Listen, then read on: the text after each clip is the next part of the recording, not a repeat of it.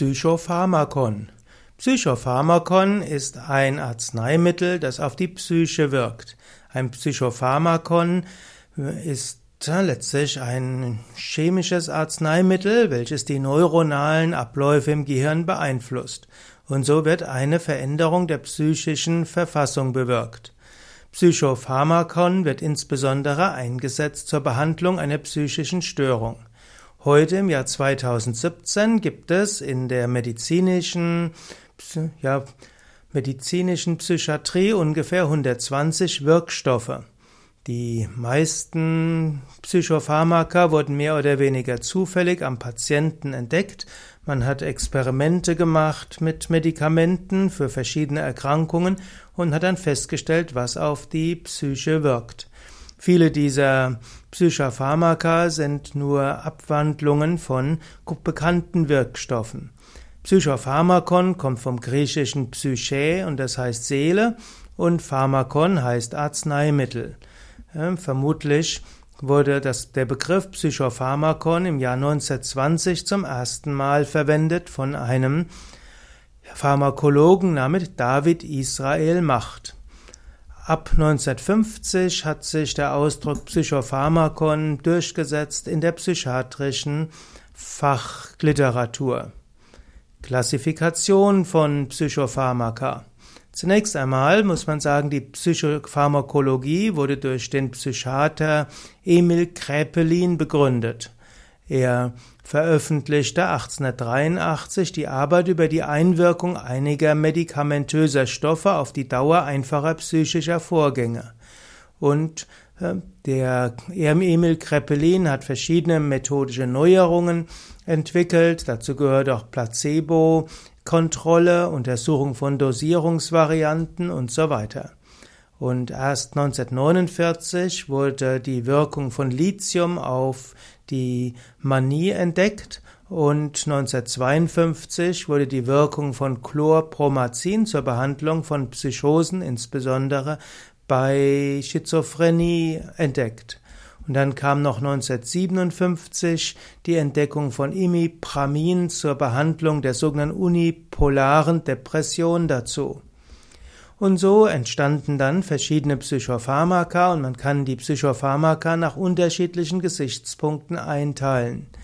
Man spricht zum Beispiel von den Antidepressiva. Diese wirken stimmungsaufhellend und antriebssteigernd.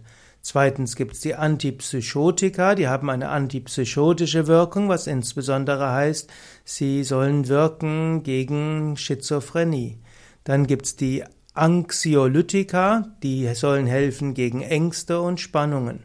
Es gibt die sogenannten Hypnotika, die für Schlaf wirken sollen. Also sie sind nicht für die Hypnose, sondern zum Einschlafen gedacht. Dann gibt es auch die Antidementiva, die sollen helfen gegen geistigen Abbau. Ja, da gibt es eben einige Medikamente, die bei Alzheimer und anderen Demenzen helfen sollen. Wobei es noch nicht wirklich gute Medikamente dort gibt. Dann gibt es auch die sogenannten Phasenprophylaktika, die sollen das Auftreten künftiger Krankheitsphasen reduzieren. Also bei schizoaffektiven und affektiven Psychosen kann man auch prophylaktisch bestimmte Medikamente nehmen.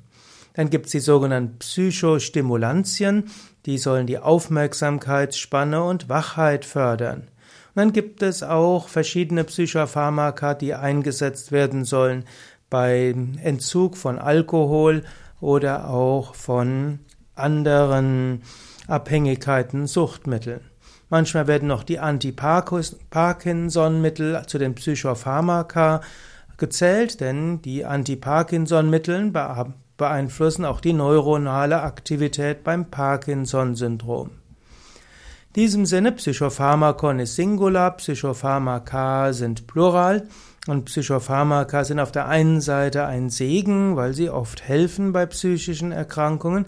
Sie sind aber auch ein Fluch, weil Menschen oft davon abhängig werden und das das ganze Leben nehmen müssen oder immer wieder nehmen müssen. Und Psychopharmaka greifen natürlich nicht nur ins Gehirn ein, sondern die greifen in verschiedenste Regelkreisläufe des Menschen ein. Und das kann zum Beispiel zu Veränderungen der Lebensqualität führen, kann zur eingeschränkten Selbstwahrnehmung führen, kann zu verschiedenen körperlichen Erkrankungen führen, kann zu Änderungen der Gesichtsmimik führen und des Antriebs und so weiter. Und so sind, ist jedes Psychopharmakon gleichzeitig ein Segen und ein Fluch und idealerweise hätte man einen ein Psychiater, der damit sehr bewusst umgeht und verantwortungsvoll umgeht, der also ein Psychopharmakon mehr oder weniger ergänzend mit anderen Therapien verwendet.